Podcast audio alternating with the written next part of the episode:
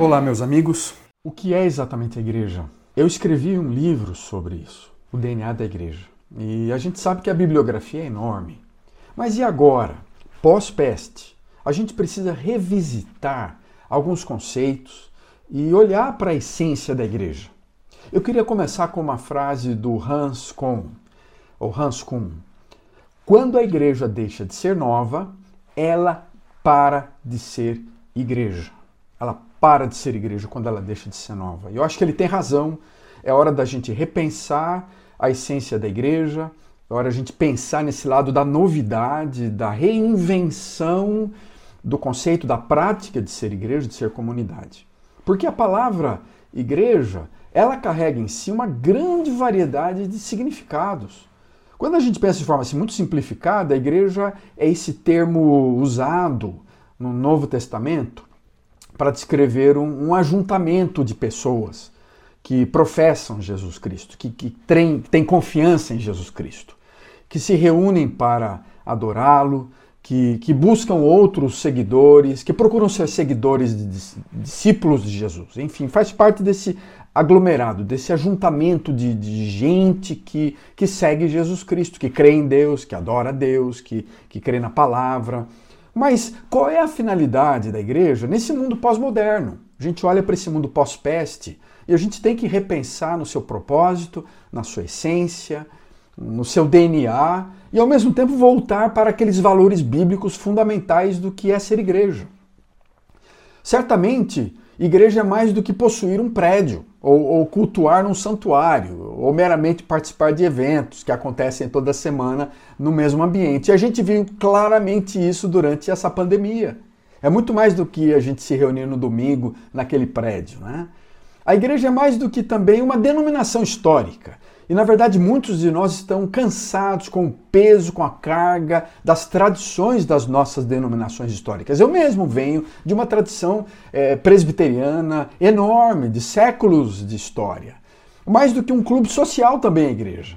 É muito mais do que simplesmente cantar é, e, e se reunir. É mais do que apenas também um grupo de pessoas nas casas. É mais do que uma célula. A igreja é mais do que isso. Ao mesmo tempo, a igreja engloba todos esses significados, mas não está contido em nenhum deles, porque ela é mais abrangente do que todas essas coisas juntos.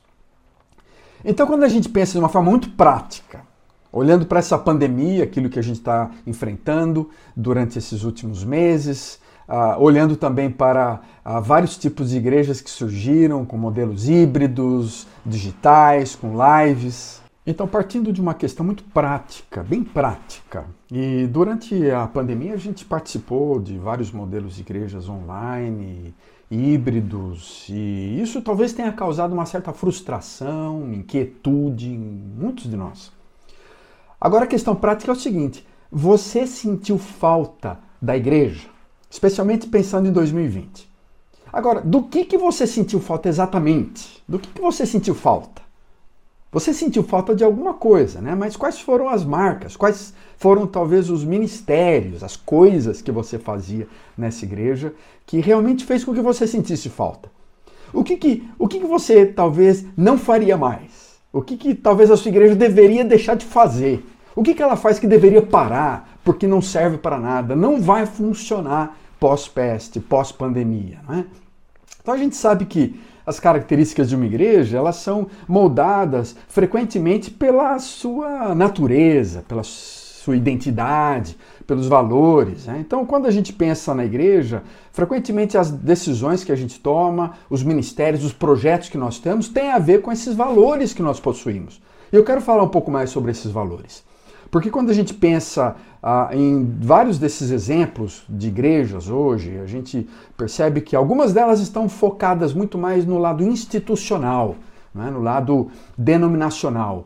E eles têm uma forte consciência moral, estão preocupados com as doutrinas, preocupados com, com a história, eles têm uma herança bonita. Como eu falei também, eu já tenho eh, uma tradição forte protestante, e essas tradições denominacionais estão enraizadas em nós. Então, frequentemente, os prédios, as propriedades são importantes, os recursos financeiros, os comitês, os ministérios, os departamentos, tudo isso é muito importante, né? Então esse lado institucional é forte. Mas será que ele realmente é o mais importante da igreja? Para outras igrejas, talvez o lado mais comunitário, né? Esse lado da família, da comunhão, do pertencimento, do apoio, igreja família, e tudo isso é muito importante. A qualidade dos ministérios focados nessa área, a demonstração de amizade, os relacionamentos, os grupos pequenos, as células, tudo isso é importante. Mas será que é a coisa mais importante quando a gente pensa no pós-pandemia?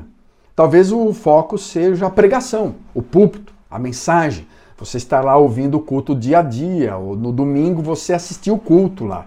Mas você viu que é possível ficar um ano inteiro sem ir para a igreja. É possível ficar vários meses sem participar disso e, ao mesmo tempo, você conseguir ouvir pregadores de qualidade, bons sermões online, bons lives. Então, na verdade, há mais do que isso. Há um lado da adoração, é? a igreja adoradora é, frequentemente enfatiza a liturgia, o programa, músicas, apresentações musicais, as coreografias, né? o lado da, do lado do instrumental e também muito das emoções e as bandas. Né? Tudo isso é importante, mas a gente viu também que isso não faz a igreja. Há um lado do servir, que talvez tenha sido algo que se destacou bastante nesse último ano. Questões voltadas à justiça, à paz, a pobreza, o sofrimento do ser humano, a análise da realidade, a missão urbana, a sua missão integral, sua ação social, que também é importante e a gente deve valorizar isso. Ao lado da igreja missionária, que se preocupa com a evangelização, olhando para as regiões mais carentes, olhando para as pessoas não alcançadas com esse evangelho. E frequentemente o líder acaba enfatizando uma coisa ou outra, porque na prática os projetos, os ministérios da igreja, eles estão sendo influenciados por essas tendências ou por esse, esse valor central, por determinado aspecto da natureza, ou talvez pelo estilo de liderança e pela visão do líder dessa igreja. E muitas vezes por questões financeiras, meramente financeiras, por questões simplesmente do, do crescimento individual, do sucesso, do desenvolvimento da igreja local. E a gente tem que avaliar isso também de uma forma muito clara, muito, muito, muito direta, diagnosticar os problemas da nossa igreja. Agora, quando a gente pensa de forma isolada, uh, cada uma dessas áreas vai afetar os ministérios, vai afetar as ênfases das nossas conferências, vai mostrar que tipo de grupo pequeno, que tipo de célula, que tipo de treinamento a gente vai fazer. Então é importante que a gente olhe para essas ênfases no pós-peste a partir de uma perspectiva bem bíblica, bem do Evangelho. Eu queria que isso fosse uma ênfase nesses nossos é, vídeos, nesse tempo de estudo juntos, em que a gente olhe também a partir das lentes do Novo Testamento, especialmente do Novo Testamento. Porque existe cerca de 100 quase 100 metáforas diversas, figuras e linguagens diversas no Novo Testamento para falar sobre a igreja. Eu quero dar alguns exemplos para você. Por exemplo, quando você pensa a igreja como sendo uma noiva, a noiva de Jesus, né? essa é uma expressão bíblica também. A igreja ah, numa relação amorosa com Jesus Cristo, a ideia do casamento com Jesus né, de amor, uma relação romântica. Isso é um tema importante na Bíblia. Quando você olha para a Bíblia e pensa na, no conceito de videira, videira, né? nós estamos como galhos ligados à, à, à videira, interligados, ligados a Jesus, unidos a Cristo. Esse é um tema importante. A Bíblia fala sobre a igreja como sendo o corpo de Cristo. Ele é o cabeça e nós somos o corpo. Mas mais do que isso, a Bíblia fala sobre essa comunidade como sendo uma comunidade messiânica, é a comunidade do Messias, é a família do Messias e também a família de Deus. A Bíblia trata de temas ligados à igreja como sendo uma assembleia, né? uma assembleia de discípulos, um encontro, uma aglomeração de discípulos de Jesus, de seguidores de Cristo. A Bíblia fala sobre um povo peregrino, esse povo que é um povo que faz parte de uma jornada. Então você vê que há vários elementos né, da Bíblia. A Bíblia fala sobre essa igreja como sendo uma nação santa, uma sociedade que tem esperança escatológica, que espera o porvir. Ah, também a, o Novo Testamento trata, Jesus especificamente fala do sal da terra e da luz do mundo. Né? Sal da terra, sal e luz foram duas metáforas muito usadas nas últimas décadas para os projetos evangelísticos, missionários da igreja, que também faz parte desse, desse grande quadro bonito do que é ser igreja. Né? Então, a gente pensa num quadro de Van Gogh. Eu pinto um pouco, eu venho de uma família de pintores, papai pintava muito, impressionistas, né? e essa ideia de, de quadros de pintura, eles, eles retratam um pouco desse, dessa multiforme graça de Deus no Novo Testamento. Essa ideia de que a igreja tem uma série de conceitos importantes para a gente pensar, avaliar, repensar nesse contexto pós-peste, que dão tonalidades, cores diferentes, combinações para a gente pensar no que é ser igreja. Cada uma dessas imagens é riquíssima né, de significados. E vale a pena então você olhar, repensar e pensar com a sua liderança, olhar na sua igreja também ah, como é que a gente pode pensar nossos ministérios, praticar esses conceitos no dia a dia dessa nova comunidade que virá pós-peste. Como é que essa igreja pode ser a noiva de Cristo, a assembleia de discípulos, o corpo de Cristo, o sal da terra, a luz do mundo, essa cidade escatológica, essa nação santa, pós esse contexto é, de peste, de pandemia que nós temos passado. É uma combinação riquíssima e a gente sabe que algumas vezes, quando a gente olha para os últimos anos, a cultura moderna acabou enfatizando alguns aspectos dessa igreja que não são dos melhores que a cultura enfatiza o sucesso, o imenso, o agitado, o badalado, das grandes conferências. A gente está impressionado com grandes marchas, nós estamos enamorados com o poder, a gente está preocupado demais com grandes eventos, grandes programas, grandes conferências, com cargos políticos, e a gente está perdendo de vista o que é mais essencial na vida da igreja. A gente precisa olhar então para o Novo Testamento. Frequentemente somos trazidos por conceitos que são mais do sucesso, são mais da prosperidade, mais do, do bom, do positivo, e a gente perde essa visão mais completa do Novo Testamento. Somos levados frequentemente por uma série de, de sensações religiosas, por moralismos, e os problemas emocionais causados pelos, pelos modelos, de, pela pressão que as nossas igrejas fazem sobre as pessoas é enorme. Os problemas pessoais, problemas conjugais, questões da sexualidade, há conflitos familiares enormes por causa das nossas eh, más compreensões do verdadeiro sentido de uma comunidade de discípulos de Jesus, que é a igreja. Divisões são as mais variadas. Nós temos enormes casos de escândalos esparramados por, por todos os locais, independentemente dos nossos templos grandes, nós vemos pessoas sofrendo e muitas vezes os nossos líderes estão esgotados e eles estão reavaliando. E tem muita gente, eu penso, que durante essa pandemia está reavaliando o que é ser igreja, o que é fazer parte de uma igreja, o que realmente vale a pena ser numa igreja local. E eu quero que você faça essa análise comigo também, a partir de uma perspectiva bem conciliatória, mas bem aberta, há um diálogo bem franco, um diálogo bem voltado para aquilo que está no Novo Testamento. Né? E a gente percebe que muitas vezes Jesus Cristo ele, ele enfatizava algumas coisas mais simples quando ele pensava na igreja. Né? Ele dizia que o reino de Deus é como um grão de mostarda, que é uma, uma semente pequena de uma árvore que fica grande, mas é um exemplo singelo, humilde, algo silencioso, algo que cresce até se tornar uma árvore frondosa, mas, mas às vezes você não vê a aparência muito claro. Né? Ele falou, por exemplo, do reino como sendo o fermento, né? aquele fermento que está na massa. Eu faço pão, você faz pão, muita gente aí gosta de um pão, mas você sabe que o pão precisa ter fermento. O fermento você não vê, Fermento, às vezes é uma porção pequenininha, um pozinho pequeno que você mistura lá com a farinha, com, com ovos, com, com leite, as outras coisas, e ele vai se misturando, mas aquele pozinho imperceptível, às vezes são poucas gramas, mas ele vai dando ah, o preenchimento, ele vai fazer a massa crescer, ele vai dando sentido para a massa. A igreja como fermento, a igreja como grão de mostarda, E é melhor a gente começar a pensar em outras representações do que é, do que deve ser igreja no mundo pós-moderno, no mundo pós-peste aqui no Brasil, que talvez tenham mais a ver com esses modelos de Jesus, do simples, do singelo, do calmo, do pequeno, algo não focado somente no tamanho, no dinheiro, no sucesso, na prosperidade, nos resultados, mas algo mais fo focado nessa relação uh, de pessoas, homens e mulheres que querem ser discípulos de Jesus Cristo. Eu gostaria de falar algumas coisas sobre certos pensadores cristãos que têm validado essas metáforas. Um deles é o William Williman.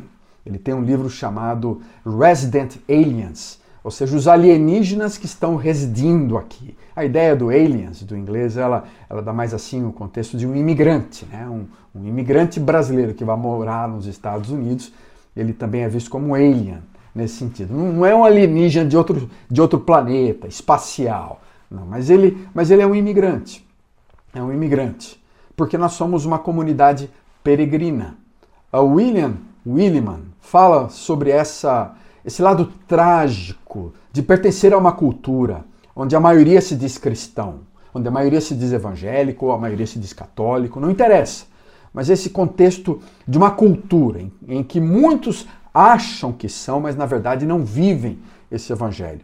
E nesse contexto, o Imliman, ele fala que nós precisamos viver como imigrantes, ter uma mentalidade de minoria, residindo no mundo, mas não pertencentes ao mundo. Lembrando que nós estamos nesse mundo como uma comunidade alternativa, um grupo que está numa jornada e nós somos peregrinos.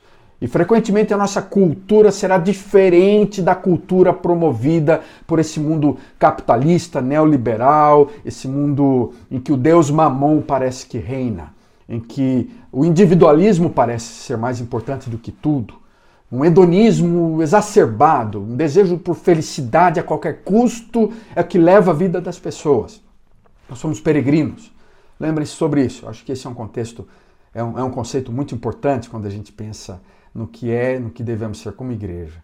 Eu queria falar também do Walter Brueggemann. Walter Brueggemann, um pesquisador, estudioso do Antigo Testamento, especialmente. Ele trabalha num dos seus livros sobre essa comunidade em exílio. Nós estamos exilados, nós estamos num exílio.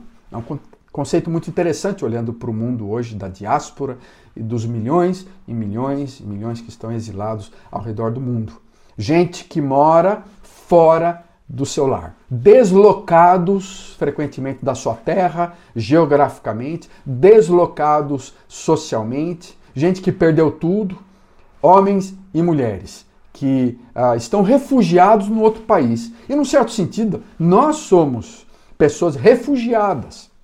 Refugiadas neste mundo, mas ao mesmo tempo com uma, uma visão de que pertencemos a um outro mundo. Nós, nós não temos uma identidade simplesmente brasileira.